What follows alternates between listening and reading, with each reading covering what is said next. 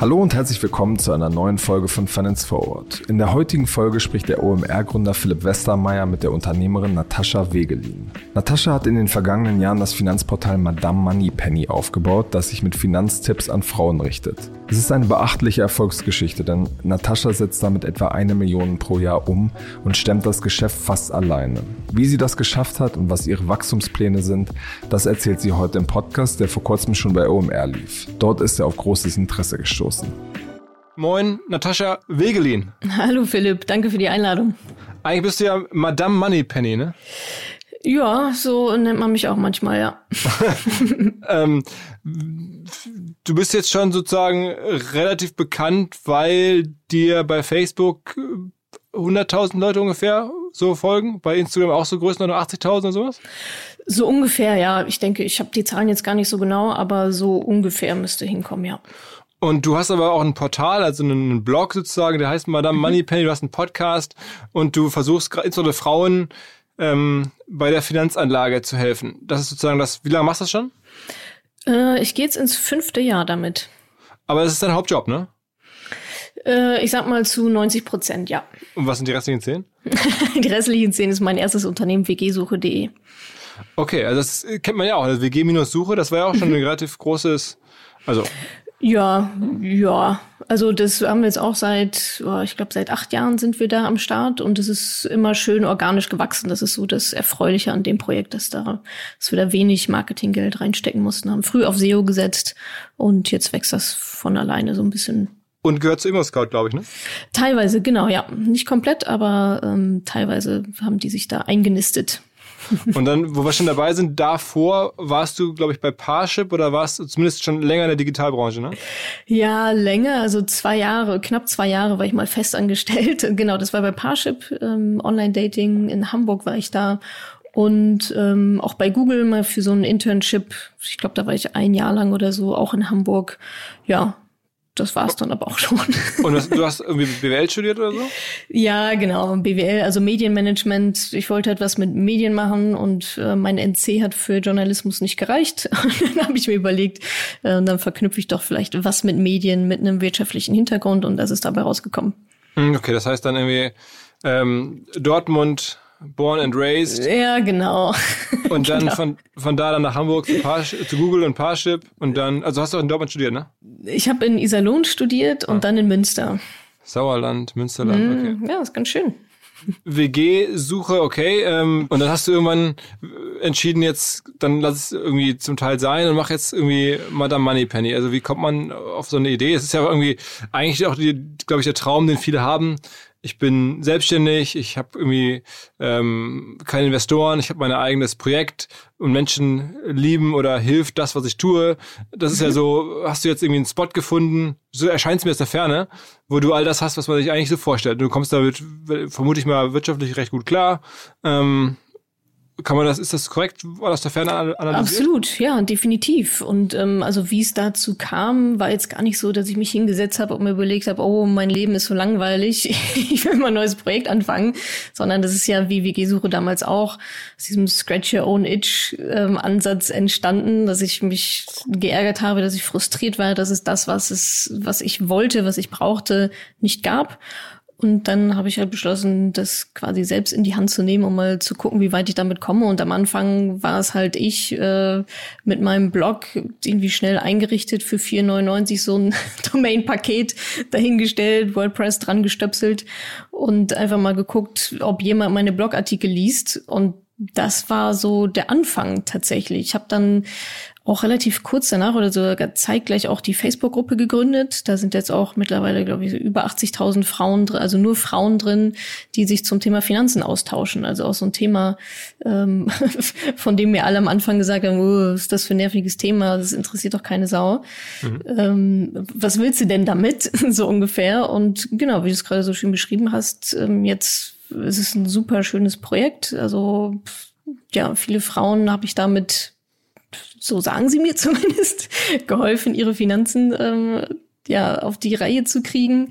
Und ähm, für mich ist es auch absolut perfekt, weil ich das meiste, ich habe schlank aufgebaut, digital aufgebaut, habe da wenig Overhead an irgendwelchen und Kanten. Ich habe eine festangestellte Mitarbeiterin, das ist meine ähm, persönliche Assistentin, die sozusagen mir den Rücken frei hält. Und ansonsten ist das Ganze mit ähm, Freelancern aufgebaut. Mhm. Und äh, kannst du damit äh, jetzt sagen wir mal sehr gut leben oder nur gut leben? So wie muss man sich das vorstellen? Also für meine Maßstäbe kann ich da davon sehr gut leben. Also ich zahle mir jetzt nicht das Riesengehalt aus, weil ich das einfach nicht brauche. Also ich habe keinen übermäßig großen Lebensstil, der irgendwie finanziert werden will. Ich habe kein Auto. Ich habe, glaube ich, viele, ich sag mal, Luxusdinge nicht, die sich vielleicht andere dann irgendwann mal gönnen. Also ja, wenn ich das ausreizen würde, könnte ich davon sehr gut leben. Und ähm, ja, aber das. Äh, also machst du schon, machst du schon im Jahr damit siebenstellige Umsätze? Ja. Okay. Und ich meine, dann hast du jetzt ja vergleichsweise wenig Kosten, ne? Ja, genau. Ich habe wenig, relativ wenig Kosten. Also wie gesagt, da hängen so ein paar Freelancer schon noch mit dran, die natürlich auch Geld kosten, aber so an sich ist das alles sehr, sehr überschaubar. Ja gut, aber Kostenstruktur. Siebenstellige Umsätze, jetzt klingst du so sagen wir, dortmunderisch, bodenständig, ähm, kleine Kostenbasis, da bleibt er dann ja schon, da kann man schon ganz gut von Da kann man leben. schon ganz gut von leben, das stimmt.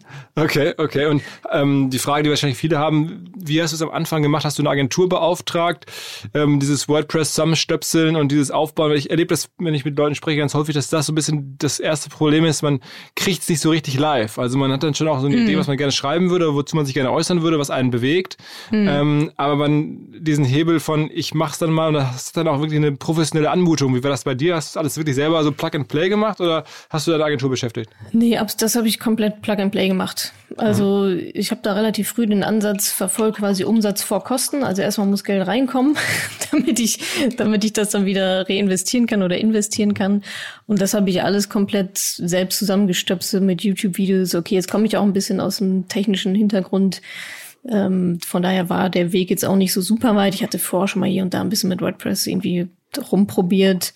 Es ist jetzt auch alles nicht so super schwierig. Es ist ja so ein kostenloses Theme zu nehmen, auf eine Hoster zu packen und dann aber du bist kein, du bist hast eigentlich von so jetzt von Entwicklung oder Softwareentwicklung äh, bist du nicht, hast du nicht nee, gelernt, nee. kannst du nicht, sondern du machst mehr wirklich einfach die Tools zusammenstöpseln und dann genau. kommst du mit in, Inhalt. Okay. Genau. Ja. Aha. Und welche Plattform ist für dich aktuell die wichtigste? Also das, der, der Blog selber oder irgendwie Facebook oder Instagram oder Podcast oder? Hm. Ähm, ähm, also Podcast hat schon ordentlich gut zugelegt in den letzten, so lange mache ich das jetzt auch noch gar nicht, seit anderthalb Jahren ungefähr. Mhm. Ähm, da ist auf jeden Fall großes Wachstum und ich finde es auch einfach ein schönes Medium. Ist nochmal sehr viel persönlicher als einen Blogbeitrag zu schreiben, zu veröffentlichen. Ansonsten Instagram finde ich auch super spannend. Was wir jetzt gerade ausprobieren, ist LinkedIn und Pinterest. Also von Pinterest erhoffe ich mir da auch nochmal einiges an Traffic. Was, was machst du bei sagen. Pinterest? Ich meine, Podcast kann mir vorstellen, du redest über Finanzanlage, aber bei mhm. Pinterest?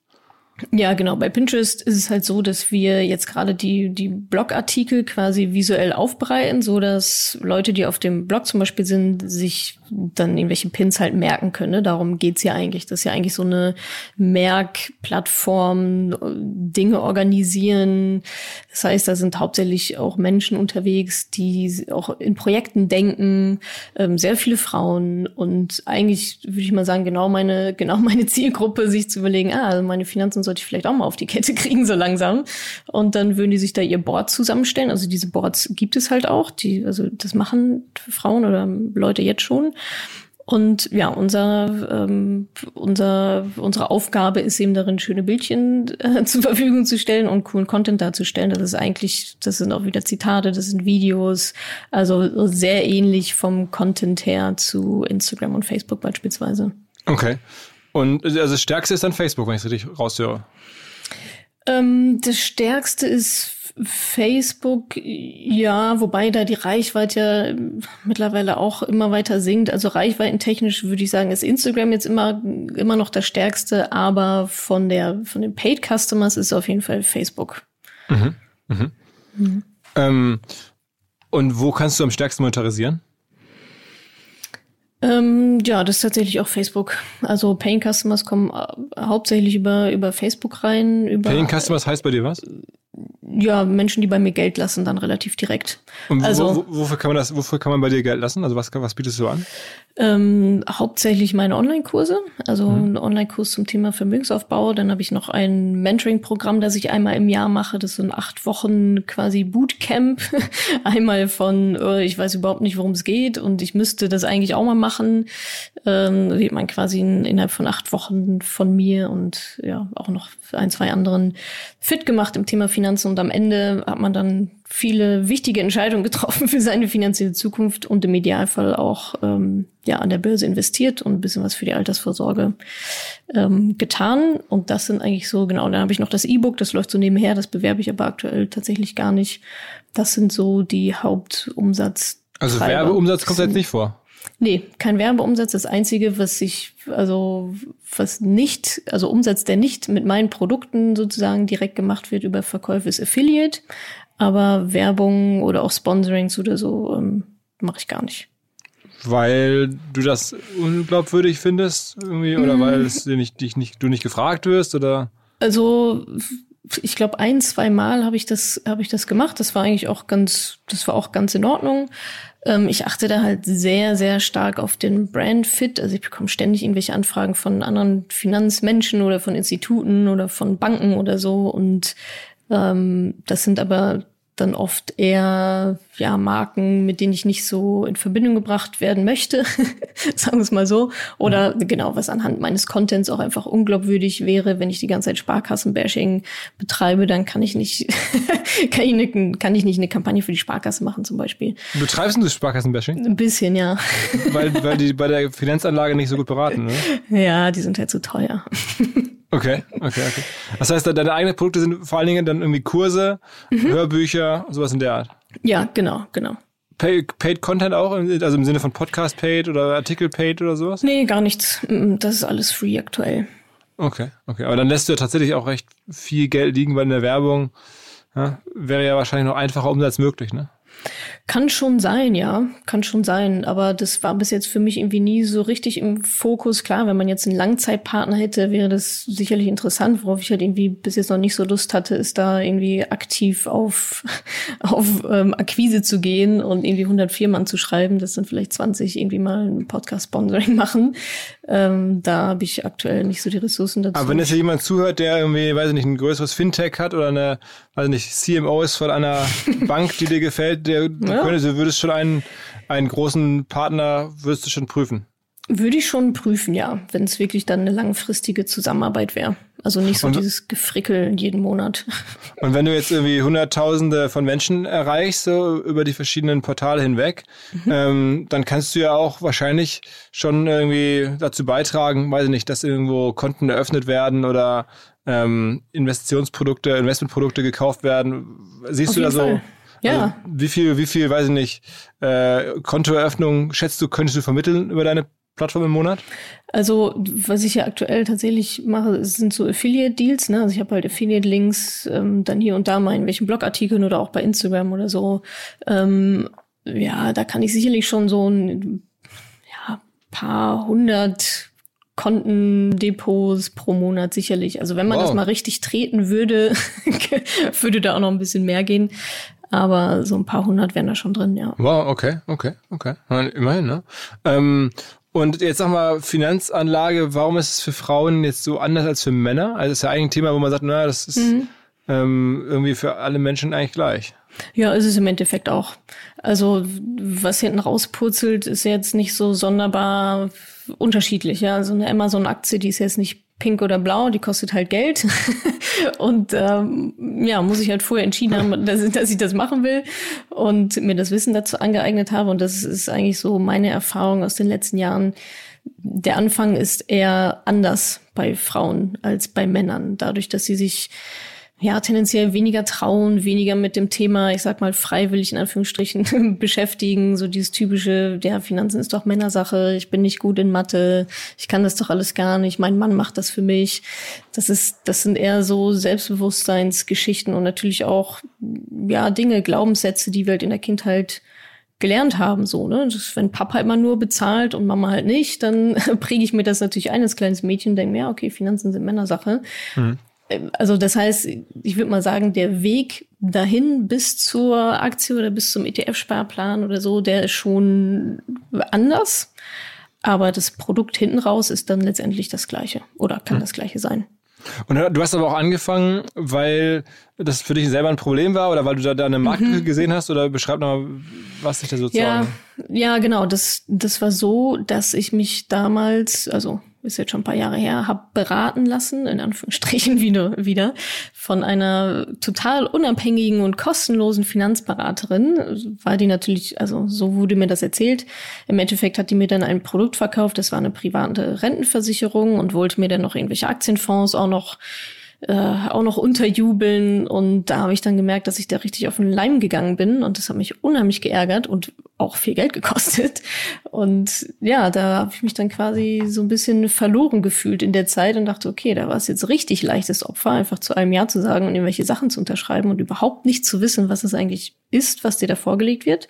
Mhm. Und ja, ich meine, diese Frau ist nicht da, wenn ich in Rente gehe und überhaupt niemand, sondern halt ich bin ja für, für meine Finanzen komplett verantwortlich.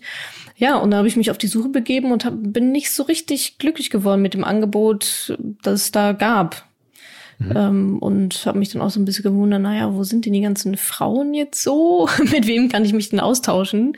Und habe da irgendwie nichts gefunden. Und dann dachte ich mir, na gut, dann ähm, ja, vielleicht geht's da ja auch anderen so. Stichprobe Freundeskreis war da sehr positiv. vielleicht geht's auch anderen so. Und dann habe ich angefangen, darüber wirklich einfach nur Blogartikel zu schreiben über Bücher, die ich gelesen habe, meine Top Learnings daraus zu ziehen, die auf dem Blog zu veröffentlichen und ja, so ein bisschen in der Hoffnung, dass es niemand liest, weil könnte ja ein Fehler drin sein. Also es war jetzt nicht, dass ich da so vor Selbstbewusstsein strotzend da reingegangen bin und gesagt habe, so, jetzt mische ich mal jede Markt auf, Leute. Ähm, sondern es war eher so ein bisschen low-key und mal gucken, was passiert. Mhm. Und was ist dein Top-Hinweis? Also wenn du jetzt äh, Frauen so Top-Learning, was du weitergeben würdest?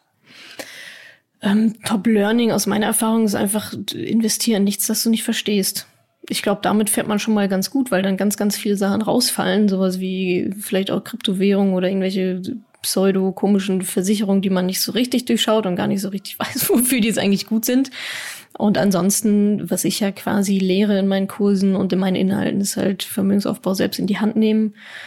Ähm, das ist oft dann ein relativ simpler ETF-Sparplan, um halt Vermögen aufzubauen, um die Rente aufzubessern, was gerade für uns Frauen ja ein sehr, sehr großes Thema ist. Altersarmut ist ja bekanntlich weiblich, ähm, nach allen Statistiken. Und ja, ich glaube viel mehr, also das Wissen anzueignen ist halt das Thema, ne? Mhm, mhm.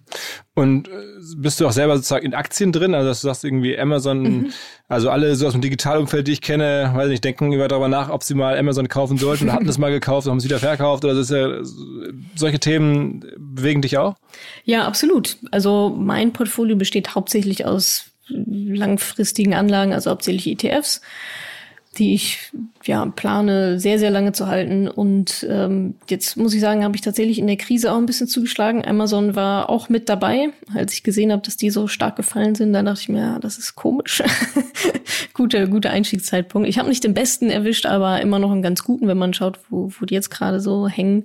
Mhm. Ähm, ja, also da bin ich drin und natürlich gerade auch im Tech-Umfeld natürlich sehr interessiert. Sag mal ein paar andere Aktien, die du, die du gerade dir. Oder führst du ein öffentliches Depot? Nee, ne? Habe ich nicht gefunden. Nee, ein öffentliches Depot führe ich nicht, weil das bis jetzt also auch relativ lame war. Also da liegen fünf verschiedene ETFs drin, ähm, inklusive Immobilien und ein bisschen Rohstoffe. Und Einzelaktien sind tatsächlich auch nur Facebook, Amazon und MSCI. Mhm. Ja. Und, äh, und ich habe noch einen ETF auf der Nasdaq, also auch wieder Tech, Tech-Fonds quasi. Mhm. Und ist das als jetzt, weiß nicht, kritischer Finanzbeobachter, ist das nicht zu schlecht diversifiziert? Nee, na, okay, ja, was wir jetzt natürlich vergessen haben, ist die weltweit gestreuten ETFs. okay. Das, also da bilde ich schon die ganze Welt ganz gut ab und halt mit einer Übergewichtung im Tech-Bereich. Mhm. Ähm, ja, weil ich denke, dass das so Sinn ergibt. Aber ansonsten ist das schon sehr, sehr gut diversifiziert, ja. Und, und Gold und Kryptowährungen so machst du gar nichts? Nee, das mache ich gar nicht. Kryptowährungen, nö, da müsste ich mich erstmal nochmal richtig reinarbeiten und reingraben. Und ähm, Gold kann sogar sein, dass ich in meinem Rohstoffmix da ein bisschen Gold mit drin habe, aber ich habe jetzt nirgendwo einen Goldbarren oder so rumliegen. Rohstoffmix heißt, du hast neben den ETF, oder ist es? Ist auch ein ETF quasi. Also, also man muss ja immer sagen, ETF, die meisten ja. Hörer werden es sicherlich wissen, aber heißt, glaube ich, Exchange Traded Fund oder so. Mhm. Ne? Und das ist so eine Art ähm, Portfolio von zu bestimmten Themen, zu bestimmten Ländern, wo genau. dann aber automatisiert jetzt nicht irgendwie von einem Fondsmanager, sondern von so einem, nach so einer festgelegten äh, Auswahl mhm. ähm, bilden sich dann da irgendwelche Themen ab und du kannst, die werden automatisch immer so gesteuert, ähm, wenn da irgendwelche Börsen, irgendwelche Firmen von der Börse gehen oder, oder so, dass es immer das Thema sozusagen genau. ausgewogen besetzt ist. Habe ich so einigermaßen richtig erklärt? Ja, ja, ne, genau so. Also eigentlich ist es ein Aktienfonds, ne? Da liegen verschiedene Aktien drin. Und wie Aber kein gemanagter. So, ne? Kein gemanagter, ja, genau, okay, sondern ja. passiver und deswegen sind die auch ähm, schön günstig und sehr gut geeignet, um zu breit zu versifizieren, ja. Mhm. Mit wie viel Geld fängt man mal an am besten? Also was muss man so mitbringen, damit es überhaupt Sinn macht, irgendwie sich mit deinen Sachen zu beschäftigen? Also wenn man jetzt sagt, ich habe irgendwie 5000 Euro auf dem Konto und wollte in Urlaub fahren, dann ist man trotzdem beraten, da irgendwie bei dir reinzugehen oder, oder muss so, was ist so Mindestinvest? Ja, absolut. Also in ETFs kann man beispielsweise mit, also ab 25 Euro pro Monat loslegen und der Betrag, ab dem es sich lohnt, sind 25 Euro pro Monat, weil ich vermehre ja mein Geld. Also 25 Euro pro Monat zu vermehren macht genauso viel Sinn wie 1000 Euro pro Monat zu vermehren. Mehr Sinn als erstmal ähm, zwei Jahre auf 1000 Euro zu sparen und dann mit einmal zu investieren, weil dann habe ich ja schon zwei Jahre quasi nicht investiert und mhm. konnte mein Vermögen da halt nicht bilden. Und ansonsten, ähm, ja, ist so meine Vorgehensweise eigentlich immer erst, also Schulden abbauen, vor allem halt Konsumschulden, ne? die sind halt teuer. Die wollen erstmal zuerst weg, dann Notgroschen aufbauen, sollte so ungefähr drei Monatsgehälter ähm, groß sein. Der liegt einfach nur relativ langweilig auf dem Tagesgeldkonto rum. Und dann kann's, dann ist man schon sehr, sehr gut ausgerüstet, damit zu starten, ja. Und was hast du für eine Rendite? Also ich unterstelle jetzt mal, du hast das angefangen, mhm. selber zu investieren, als du das Portal angefangen hast oder den Blog So ungefähr, hast? ja, genau. Mhm. Und, und was hast du seitdem für eine Rendite? Also es sind so durchschnittlich pro Jahr so um die acht Prozent. Okay, also weil ja immer alle sagen, man genau. bekommt kaum noch Rendite. Ähm, das 8% ist ja, ist ja, ist ja super. Ja, auf jeden Fall. Also man bekommt kaum noch Rendite. Ja, es gibt halt keine Zinsen auf dem, auf dem Knacks-Sparbuch.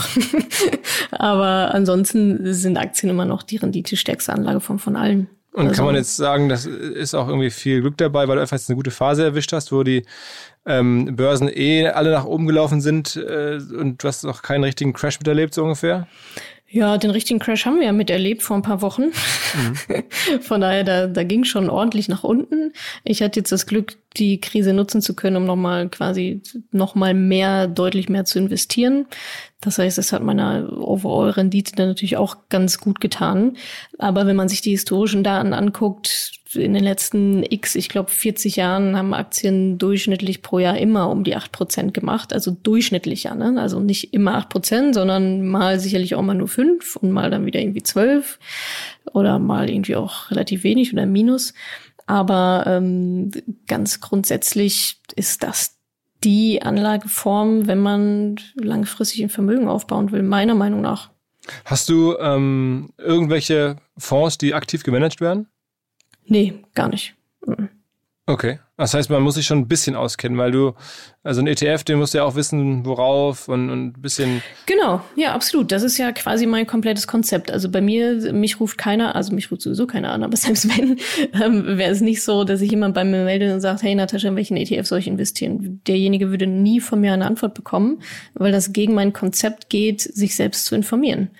Und natürlich kann ich jetzt auch einen Robo-Advisor anschmeißen und ähm, 10.000 Euro irgendwo hin ähm, überweisen und ein Prozent Gebühren bezahlen, dann muss ich mich damit auch nicht beschäftigen, weiß aber immer noch nicht, was ich tue und weiß immer noch nicht, warum die denn jetzt in der Krise so abgeschmiert sind und weiß irgendwie immer noch nicht so richtig, was abgeht. Und deswegen, was ich ja eigentlich mache, ist ja Aufklärungsarbeit. Ich bin ja eigentlich ähm, ja Lehrerin sozusagen in, in gewisser Weise, dass ich halt den äh, meinen Kundinnen oder auch allen anderen, die auch meine Free-Produkte nutzen, zeige, wie ich dahin komme, wie der Prozess dahin ist und nicht einfach nur, ja, hier ist ein Fonds, unterschreiben Sie hier und ähm, es hat wieder keiner von Tun und Blasen eine Ahnung. Du bewegst dich da in einem Umfeld, wo auch, sagen wir mal, sehr viele Leute unterwegs sind, naja, wo man so das Gefühl hat, wow, ähm, das ist jetzt nicht super solide und würde ich mhm. von meinem Bruder oder weiß nicht hören, dass er da irgendwie so einem Ratschlag folgt, mhm. würde wäre ich erstmal sofort irgendwie, ey, mach's lieber nicht, ähm, mhm. weil so online äh, Finanzanlagetipps ähm, in so einer modernen äh, Darreichungsform, das ist ja eigentlich auch total so ein Haifischbecken. Ja, sicherlich, auf jeden Fall. Wobei ich sagen muss, dass so die Finanzblogger-Szene, da gibt's halt einen harten Kern, das sind so vier, fünf, die ähm, konstant gute Arbeit machen und über die wird man dann auch mal stolpern. Und natürlich muss man aber vorsichtig sein, gerade jetzt in der in dem Corona-Crash. Das hat natürlich unheimlich viele Crash-Propheten auf die Agenda gerufen, ja, deren YouTube-Videos jetzt endlich mal ein paar Klicks hatten und dass sie endlich mal ihren ihr Finanztsunami-Buch in die Kamera halten konnten und gesagt haben, ja, investiert alles in Gold. Ähm, da muss man natürlich immer ein bisschen gucken, wer auch dahinter steckt, ja, und was die Leute für ein Interesse haben klar, wenn der irgendwie der CEO oder CFO oder wer es war von der Degussa sagt, oh, Gold ist das einzig wahre, ja, guess what? so, natürlich sagt er, was soll er denn sonst sagen? Mhm. Also ich glaube, ein bisschen, ein bisschen, ja, Menschenverstand, gesunden Menschenverstand und mal zu hinterfragen, okay, was sind das so für Leute? Ähm, kann man da, denke ich, schon ganz gut auswählen. Und ich habe jetzt auch, sage ich mal, das ja, das Glück oder auch die, die, die Früchte meiner Arbeit sind ja nun auch eine bestimmte Brand, eine bestimmte Glaubwürdigkeit, dass ähm, ja, ich da hoffentlich nicht in so einen Topf geschmissen werde, zumal, wie gesagt, ich auch nicht jetzt konkrete Anlageprodukte empfehle, sondern eigentlich immer nur mit der Fahne wählen und sage, hey Leute, kümmert euch drum. Wenn ihr euch drum kümmern wollt, hier lest mein Buch oder macht mein Kurs oder macht mein Mentoring oder wie auch immer. Und die Entscheidung an sich äh, liegt dann aber bei der Kundin und ich, das ist dann ist keine, ich mache ja auch gar keine Beratungsleistung. Warum heißt das, äh, du über Brand sprachst, warum heißt du mhm. eigentlich Moneypenny? Das ist so, der Name sagt mir was aus einem James Bond-Film früher. ja. Ähm, da war so eine, sagen wir mal, Frau. Die Sekretärin. Äh, die Sekretärin mit so einem eher klassischen Rollenbild, würde ich jetzt sagen, äh, unterwegs. Ähm, ja. Warum hast du die ausgewählt? Also eigentlich habe ich sie nicht ausgewählt, sondern ich war halt irgendwie auf Namenssuche und habe ach, auch mit den kuriosesten Sachen rumgespielt, so Dagoberta Duck und so ein Quatsch. Mhm. da bin ich ja schon sehr froh, dass es nicht geklappt hat. Ähm, aber irgendwie, ich, also ich bin auch tatsächlich kein James Bond-Fan. Ich habe die Filme auch so mit halbem Auge irgendwie mal gesehen. Aber da gab es jetzt eigentlich keine direkte Verbindung zu ihr. Eine, eine aus meiner Community hat mal gesagt, ach Mensch, eigentlich passt es doch, die geht so unaufgeregt mit Männern um und macht irgendwie so ihr Ding und ohne sie wäre James Bond irgendwie gar nichts. Und damit habe ich dich, habe ich mich dann erstmal begnügt. Aber da gibt es jetzt keine irgendwie strategisch relevanten Parallelen. Mhm. Und sag mal, du hast ein Buch geschrieben und damit bist du mhm. irgendwie Bestseliste gekommen beim Spiegel. Mhm. Ähm, wie hast du das gemacht? Äh, das habe ich gemacht, indem ich ja versucht habe herauszufinden, wie kommt man denn auf die Spiegel Bestsellerliste, was mir erstmal niemand so richtig beantworten konnte, bis ich dann ähm, darauf gestoßen bin auf eine ja, ich glaube, es ist gar nicht eine Theorie, sondern es war dann wirklich ein Fakt, dass vor einer Buchveröffentlichung alle Vorbestellungen über Amazon und in den Buchhandlungen und so weiter, dass die auf die erste Verkaufswoche einzahlen. Das heißt, du kannst dein Buch schon, keine Ahnung, drei Monate vor Erscheinen schon bewerben und verkaufen. Also verkaufen in Anführungsstrichen, vorbestellen lassen und die ganzen Verkäufe zählen dann in die allererste Woche. Mhm. Und dementsprechend, äh, ja, habe ich das dann quasi stark beworben, obwohl es noch gar nicht da war, in der Hoffnung, dann in der ersten Woche ähm, auf Sofort die Liste zu kommen. Genau, ja. Ähm, und das hat dann auch ganz gut geklappt, ja. Mhm. Das Buch heißt irgendwie, wie Frauen ihre Finanzen selbst in die Hand nehmen, ne? Genau, genau. Und das hast du mit dem Verlag gemacht? Oder?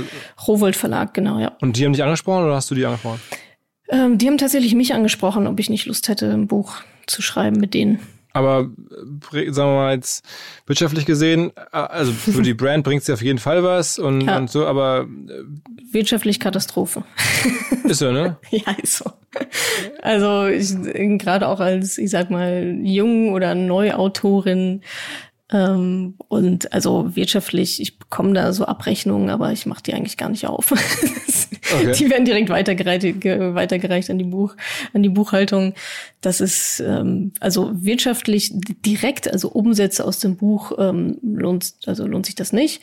Aber wie du schon sagtest, in zweiter, dritter Instanz sicherlich. Also einmal Brand, Glaubwürdigkeit, Bekanntheit. Ähm, und ja, dann hoffe ich natürlich, dass es ein schönes Einsteigerprodukt ist für Frauen oder auch mittlerweile haben auch viele Männer schon gelesen, für Menschen, die sich quasi nie ein, Finanz, nie ein Finanzbuch kaufen würden. Für die habe ich das geschrieben und in der Hoffnung, dass sie dann hängen bleiben und natürlich dann auch sehr gerne ähm, mir weiterfolgen. Mhm, mhm. Aber am Ende, wenn ich es so richtig verstehe, geht es bei dir darum, auch deine Videos sozusagen äh, zu verkaufen, weil davon lebst du. Genau, ja. Die, die Online-Kurse sind so der Haupt, sind so das Hauptprodukt. Sag mal, was ein genau. Kurs kostet bei dir? Och, ja, da teste ich natürlich viel, ne? Aber ähm, ich sag mal zwischen 300 und 500 Euro je nach Kurs. Und der ist dann wie lang? Ähm, ja, das sind schon einige Videos. Also so der Hauptkurs, das sind glaube ich schon so wahrscheinlich so an die 100 Videos und ist dann quasi so auf ja so sechs bis acht Wochen ausgelegt. okay, dann heißt es werden dann okay für, mhm. für sechs bis acht Wochen wirst du dann äh, freigeschaltet sozusagen für die, zu den Videos.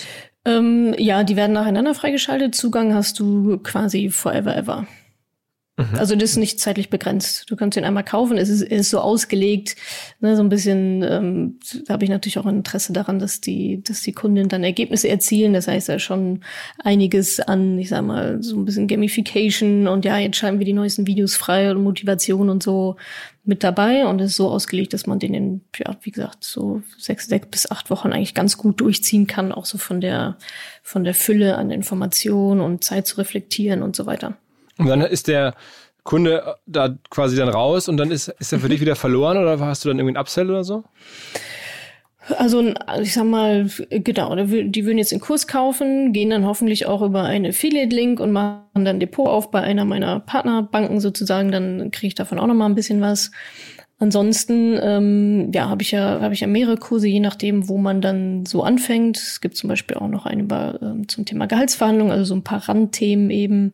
Ähm, aber ich habe jetzt nicht 20, 25 Produkte, wo man nacheinander irgendwie durchgeschleust wird, sondern da sind so zwei, drei. Und das ist tatsächlich gerade intern ein ganz großes Thema bei mir, wie ich das ähm, ja, mittels E-Mails, E-Mail-Marketing ähm, hinkriegen kann, um da Upsell, Downsells ähm, hinzubekommen. Aktuell passiert das tatsächlich gar nicht. Okay, okay. Aber du experimentierst mit einigen Sachen so rum. Also wenn man so guckt, du machst dieses ja. Money Call, wo man dir dann irgendwie eine WhatsApp schicken kann. Ja, genau. Und dann beantwortest du die Frage im Podcast, Podcast. und so. Ja, genau. Also da, da experimentieren wir super viel rum. Also mit, mit Free-Produkten noch viel mehr als, als mit, als mit Paid-Produkten. Ähm, Im Marketingbereich auch vieles, habe ich auch ein ja, paar Sachen ausprobiert. Manche laufen besser, manche laufen schlechter. Ich habe auch schon verschiedene Produkte ausprobiert. Ganz am Anfang habe ich Präsenzseminare gemacht beispielsweise oder hatte auch noch ein anderes gedrucktes Buch.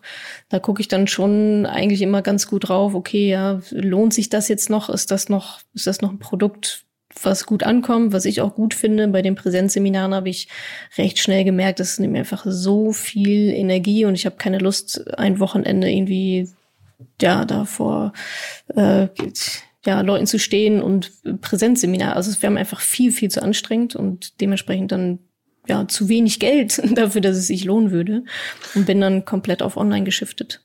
Aber hast du irgendwie so ein, also so, wenn man sich das anschaut, dann wäre mein Gefühl, du gewinnst vorne Frauen, die sich interessieren, dann mhm. Äh, erklärst du denen so deine Regeln und dann mhm. folgen die dir eine Weile und dann irgendwann machen die das selber oder haben dann ihre ihre, ihre Finanzen sozusagen aufgesetzt mhm. und dann verlierst du die wieder. Oder wie hältst du dann Leute sozusagen jahrelang an deiner Plattform fest? Genau, ich würde denken, dass ich, also wahrscheinlich ist das so, dass ich dann viele verliere, aber das ist für mich auch erstmal so in Ordnung, weil da hört dann auch einfach mein, meine Dienstleistung auf. Also es gibt ganz viele, die dann weitergehen, die dann quasi Blut geleckt haben und gesagt haben, ja, ETFs ist ja irgendwie ganz schön, aber jetzt will ich hier mal an die, richtig, an die richtigen Produkte, irgendwie mit Aktien oder so, oder noch einfach sehr, sehr viel tiefer, sehr viel granularer da reingehen. Und ähm, das, das bin ich dann nicht mehr. Also ich mache keine Aktienanalysen, ich erzähle dir nichts über Optionsscheine oder sonst irgendwas. Dafür gibt es aber andere, die das sehr, sehr gut können. Und deren ähm, Ocean will ich sozusagen gar nicht, gar nicht mitbeackern. Ich bleibe erstmal schön in meinem Blue Ocean und reiz den aus. Aber natürlich mache ich mir da auch ähm, Gedanken über weiterführende Softwaregeschichten, wie zum Beispiel ähm, Monitoring-Tool oder so, ne? dass man sagt, okay, super, du hast jetzt, du hast jetzt hier irgendwie investiert, du bist jetzt all set und ähm, hier ist nochmal eine einfache Software für ein paar Euro im Monat, dass du deine Investition gut überwachen kannst und vielleicht kriegst du dann irgendwie noch ein paar coole Tipps, paar Optimierungstipps oder so. Ähm, aber im Grunde, ähm, ja, ist es das dann wahrscheinlich auch. Also ich versuche da schon eher spitz zu bleiben, als jetzt ähm, überall noch links und rechts was dran zu flanschen. Und welche ähm, Trading-Apps zum Beispiel empfiehlst du? Wo, worauf, wo verlinkst du hin? Also wer sind deine Affiliate-Partner, deine Merchants? Ähm, Trade Republic beispielsweise, Consorsbank, ähm, ja, und je nachdem, ne, tun sich mal ein, zweimal nach vorne, wenn es irgendwie coole Aktionen gibt beim, beim Tagesgeldkonto oder so. Ähm, aber ja, ich sag mal so, die, die gängigen, hätte ich jetzt fast gesagt. Ja, Trade Republic ist ja selber noch eigentlich ein Startup, ne? Also, ja, also genau. Ja, ja, genau. Aber ich finde, die, die machen echt ganz gute Arbeit. Bei denen ist halt sehr simpel, ne? simpel und kostenlos. Mhm. Ähm, viel mobil, was für manche cool ist, für andere vielleicht irgendwie nicht so. Die wollen dann doch noch lieber am Desktop da den Überblick haben, was ich auch gut verstehen kann. Ich mache auch beides. Ähm, genau, aber da, ja, da tut sich ja gerade auch sehr viel auf dem Markt, ganz generell auch äh, im Bereich Fintechs und so weiter.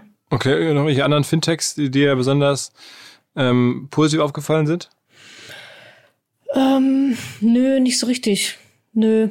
Also Trade Republic. Hast du ein N26-Konto? Ja, N26-Konto habe ich, ähm, aber sehr passiv. Also das läuft so ein bisschen so mit. Ähm, das, das nutze ich tatsächlich nicht aktiv. Da, okay. Ja. Okay. Und äh, ist deine Vision, dass du so in, weiß nicht, ein paar Jahren dann irgendwie 10, 20, 30 Leute hast? Oder sagst du, nee, das mache ich jetzt erstmal so long-term alleine weiter? Ähm, sehr gute Frage. Ähm, weiß ich gar nicht so genau. Also da bin ich gerade auch sehr in der Phase zu reflektieren, was ich eigentlich möchte und was ich auch vielleicht nicht so möchte. Ich bin vom Typ her nicht, also ich muss da nicht 30 Leute sitzen haben. Eigentlich will ich das auch nicht. so, je mehr ich drüber nachdenke, ähm, ich bin, glaube ich, nicht so, ich sag mal, eine typische Managerin. Ich glaube, dann bin ich, also ich habe Lust auf neue Sachen. Mir macht es unheimlich Spaß, mit Ideen zu jonglieren und die auch reinzugeben. Aber ich habe jetzt mal Medium Lust auf ähm, People Management und Feedbackgespräche führen und ähm, ja, ich sag mal so alles, alles drumherum. Okay. Bin schon am liebsten eigentlich nah, nah an der Community, nah am Kunden und kurze Wege und das hat bis jetzt eigentlich auch ganz gut geklappt. Dann wäre eher noch wahrscheinlich mein Weg, mir quasi ähm, eine Geschäftsführung reinzuholen, ähm, wenn das irgendwann mal nötig sein sollte. Aber ich sehe mich jetzt nicht als, ähm, ja, als, ich sag mal, Managerin im eigenen Unternehmen. Diese ganzen, die Videos, die du verkaufst, die, die Lernvideos mhm. sozusagen, hast du die auch alle selber alleine produziert oder hast ja. du irgendwie eine Produktionsfirma gehabt, die dich da gefilmt haben, logischerweise, oder irgendwie ein Freund oder wie liefst du? Nö, das war ich alleine in meinem Wohnzimmer. Das ist ja schon eine inspirierende Geschichte. Du setzt dich vor die Kamera alleine in dem Wohnzimmer und laberst 80 Videos zusammen, sag ich mal hart. Ja. Und am Ende verkaufst du die für zigtausend oder auch Millionen von Euro. Das ist ja schon noch verrückt eigentlich. Ja, das, das stimmt schon. Also, aber genau so muss man sich das vorstellen. Ne? Ich habe ihn, als ich überlegt, ah, okay, diese Seminare ist irgendwie ganz schön anstrengend, kann man das nicht irgendwie smarter machen? Und ja, aber genau so war es. Da habe ich noch im Wedding gewohnt, habe mir das Wohnzimmer irgendwie hergerichtet, im Sinne von mal ein paar Blumen auf den Tisch gestellt, ein bisschen aufgeräumt. Ähm, ja, und dann so ein Regal, also ich hatte so ein Regal, das habe ich leer geräumt, das war so mittelhoch. Bücher drauf, Laptop drauf, ähm, Webcam gekauft für 90 Euro bei Amazon oder so. Mit Stativ? Äh, nö, gar nicht. Das habe ich, das habe ich quasi dann, äh, also Regal, Bücher drauf, Laptop, so, so. Laptop oh, okay, drauf, okay, okay, Stativ. Okay, okay, okay. Laptop drauf, Webcam an den Laptop oben dran geschnallt und äh, Ansteckmikro und dann ging's los. Und? Cutting-Software, ja, habe ich auch alles selber selber geschnitten und selber aufbereitet, äh, hoch, hochgeladen. Ähm, das habe ich alles komplett alleine gemacht, Grafiken eingefügt und so weiter. Wirst du mit dem ganzen Ding in absehbarer Zeit Millionärin werden? ich hoffe doch. Wow, ist doch ganz geil. Ne? Also ja? das ist doch irgendwie so von von äh, wirklich vom Tellerwäscher oder weiß nicht vom sag ich mal, hart gesprochen vom Parship-Mitarbeiter äh, ähm, zum, zum Millionär mit, das Internet macht's möglich, ne? Und ich meine, das ist ja auch wirklich ja, total so solide und fair und du hast jetzt auch noch die richtigen Werte, erscheint mir so, dass das irgendwie hm. jetzt, ne, du da auch Werbung zum Teil sogar oder irreführende oder irritierende Angebote zumindest verzichtest und so hm. und, und bist da, also ich meine, es ist doch, ich hoffe, dass jetzt viele hören und sagen, okay, abgefahren will ich auch. Ähm, man braucht ein Thema. Ja. Ne? Du hast ein gutes Thema getroffen ähm, und einen guten, guten Zugang so gehabt. Jetzt mit diesen Frauen äh, sozusagen, wo man auf den ersten Blick meint, das ist doch genau das Gleiche. Es bringt doch gar nichts, ja. für Frauen anders anzubieten, aber sozusagen scheinbar ist ja der erste Zugang, was du gerade beschrieben hast, ein anderer. Mhm. Ähm, und man muss die woanders abholen. Und dann gibt's halt eine ganz kurze Strecke in dieser deiner, deiner Finanzkarriere oder der Finanzkarriere eines jeden Menschen. Und diese kurze Strecke hast du sozusagen entdeckt, wo man halt ein bisschen mhm. Eingriff, Einfluss nehmen kann. Ja, okay. Also genau, äh, ja. echt eine Nische und, und Okay, okay. Ja, das, schlecht, Timing, das Timing hat natürlich auch gestimmt, muss man auch sagen. Also jetzt gerade in den letzten, ich sag mal so zwei, drei Jahren, ist ja Female Empowerment auch nochmal extrem hochgekommen. Also ne, im ersten Jahr hat sich dafür auch niemand interessiert. Da hatte ich vielleicht irgendwie zehn Leser auf dem Blog oder so.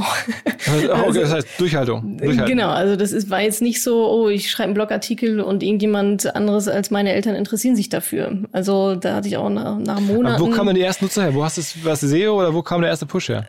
Also durch die Facebook-Gruppe. Ich habe tatsächlich direkt auch die Facebook-Gruppe mitgegründet und das war nicht, weil ich dachte, oh, ist das nicht businessmäßig total schlau, eine Facebook-Gruppe zu gründen, sondern weil ich da am Anfang stand und wusste, boah, die Leute werden mir Fragen stellen und vielleicht kann ich die nicht beantworten oder ich will die auch nicht beantworten. Und dann habe ich das quasi ausgelagert und habe gesagt, hey, Community ist ja auch super wichtig, tauscht euch aus. Übrigens, wenn ihr eine Frage habt, stellt ihr am besten in der Gruppe und beantwortet euch die gegenseitig. Und ähm, ja, das war eigentlich so das, was am schnellsten gewachsen ist, dass die Leute es irgendwie cool fanden, genau, und dann ihre Freundin eingeladen haben. Und dann muss ich sagen, ging es aber auch nach, ich sag so anderthalb Jahren oder so, ging es dann auch mit Presse ganz gut los. Also dann hatte ich so die ersten Clippings von, ich sage jetzt mal so Emotion, ähm, Frauenzeitschriften, über aber auch ähm, Wochenzeitung, Tageszeitung. Ich glaube, in der Frankfurter war dann der erste größere Bericht, Zeit und so weiter. Also das ist auch sehr auf Presse. Aber ohne PR-Agentur. Alles. Ich habe noch nie in meinem ganzen Leben irgendwas PR-mäßig gemacht. Oh, das, ja, das kam alles rein. Okay, okay. Ja, genau. Das ist, ähm, also das war aber auch der Moment, als ich gedacht habe, oh, da, also ich habe richtig gemerkt, es wird an mir gezogen. Das mhm. war nicht, ja, also es war ich habe da so mein Ding gemacht und dann, als so die ganzen Presse, also was heißt die ganzen, so die ersten Presseanfragen kamen, habe ich schon sah, okay, ja, irgendwie, das scheint ja doch noch mehr zu sein, als ich vielleicht auch in dem Moment darin gesehen habe. Ich wäre nie auf die Idee gekommen, irgendwie mal eine Zeitung oder so anzuschreiben, ob die mal über mich berichten wollen. Und ähm, ja, das, das war, glaube ich, eine ganz gute Kombination aus der Facebook-Gruppe und dann ähm, auch Glück gehabt, ähm, am Anfang ganz gute ähm, Presse zu bekommen. SEO ist bei dir jetzt, ich hoffe, mhm. ich darf das sagen, ohne dir zu nahe zu treten, jetzt auch nicht mhm. so geil. Ne? Also wenn man so drauf guckt, dann hat man nicht das Gefühl, dass du jetzt irgendwie SEO-mäßig da äh, Nö, besonders... das ist nicht, das ist nicht großartig. Also am Anfang habe ich da ein bisschen was optimiert, so mit, meinen, mit meinem eigenen Know-how. Aber jetzt muss man sagen, so im letzten Jahr war auch tatsächlich eher die Content-Produktion auf den anderen Kanälen wichtiger. Da haben wir den Blog auch sehr vernachlässigt. Da holen wir jetzt aber gerade wieder ein bisschen auf. Aber genau, ja, das, also SEO war sicherlich am Anfang auch ein Thema, hat jetzt aber immer mehr an Relevanz eigentlich verloren, dadurch, dass die anderen Kanäle ähm, ganz gut hochgekommen sind. Ich habe gesehen, äh, du hast ein, oder vielleicht warst du es auch gar nicht, aber es gibt ein reserviertes TikTok-Profil. Ja, das hoffe ich, dass wir das sind. okay, okay, wir reservieren erstmal alles und gucken dann, was wir damit machen. Okay, das heißt, du hast reserviert, aber du weißt noch nicht so richtig, wie du da tanzen sollst und so. Ja, genau. Also wir haben es, also es ist immer mal wieder Thema, ob wir da nicht irgendwas machen sollten. Ja, nein, vielleicht. Ähm, aber letztendlich ist es, ja, haben wir da noch nicht, noch nicht die goldene Idee oder auch noch nicht so den strategischen Ansatz. Ähm, da haben wir uns jetzt erstmal auf, auf Pinterest konzentriert und LinkedIn. Wie? Wie groß, weil genau, LinkedIn ist, okay, das heißt, wie groß bist mhm. du jetzt aktuell? Auf LinkedIn? Mhm. Puh, ich habe keine Ahnung. Damit haben wir auch erst vor, ich glaube, so sechs, ja, so vier, fünf, sechs Wochen noch erst angefangen. Als Madame Moneypenny oder als Natascha? Ähm, wir haben es erst als Madame Moneypenny gemacht und jetzt glaube ich, jetzt läuft es über mein Profil. Genau, also über mich als Natascha, ja. Ist ja dann auch gar nicht so einfach, so diese Markenführung, ne? Wenn du dann bei LinkedIn auf einmal Natascha bist und dann woanders bist du Miss Moneypenny und so, ne? Ja, das ist tatsächlich auch ein Thema. was schon immer auch mit rumwabert und noch nicht so richtig gelöst ist, aber vielleicht braucht es auch gar keine Lösung. Ähm, ja, ist so dieses Thema Personenmarke versus ja, Community Brand sozusagen. Also ist Natascha gleich Madame Moneypenny, ist Madame Moneypenny gleich Natascha. Und soll das so sein, auch perspektivisch, ja, also was ist, wenn ich in drei Jahren keinen Bock mehr drauf habe? so stirbt dann das Projekt, weil ich keinen Bock mehr drauf habe, wäre ja auch irgendwie blöd. Ähm, ja, das ist auf jeden Fall auch noch ein, ja, ich sag mal, Baustelle, die jetzt nicht super dringend ist, aber die vielleicht dann auch mal geklärt werden sollte in den nächsten ja, Jahren. Okay. Und denken deine Freunde aus Dortmund so von früher, okay, die macht irgendwie eine Menge Kohl und Internet Scheiße irgendwie äh, und, und oder folgen sie dir wahrscheinlich? Ja, die also die die meisten folgen mir und sind da auch recht äh, ja begeistert und gönnen mir das auch. Also da hatte ich noch nie irgendwie oh pff, äh, du hast so viel Glück gehabt oder so. Also da ist schon eigentlich auch die, die, das Schöne an Freunden ist ja, die sehen ja auch die schlechten Zeiten dabei. Okay. Also die dann auch die ganzen Aufs und Ups, vor allem die Ups auch sehen. Und das hört sich ja immer alles so schön an, so irgendwelche Erfolgsstories, aber die Achterbahnfahrt dahinter kennen ja dann auch, ja, viele unter oder wahrscheinlich alle Unternehmerinnen und Unternehmer genauso. Ähm, von daher können die das, glaube ich, schon ganz gut einordnen. Mhm, mh, mh. Und du bist Mitte 30, so, ne? Ja, 34. Mhm. Okay, okay. Ja, ja. Machst du TV? Irgendwas? TV irgendwas? Nee, nee, nee. Also, okay. ja, ich, äh, zu Corona-Zeiten hatte ich so ein, zwei Interviews, also ZDF war das, glaube ich, aber ich glaube, das war der YouTube-Kanal. Ähm, Nö, ansonsten habe ich noch keine eigene TV-Show.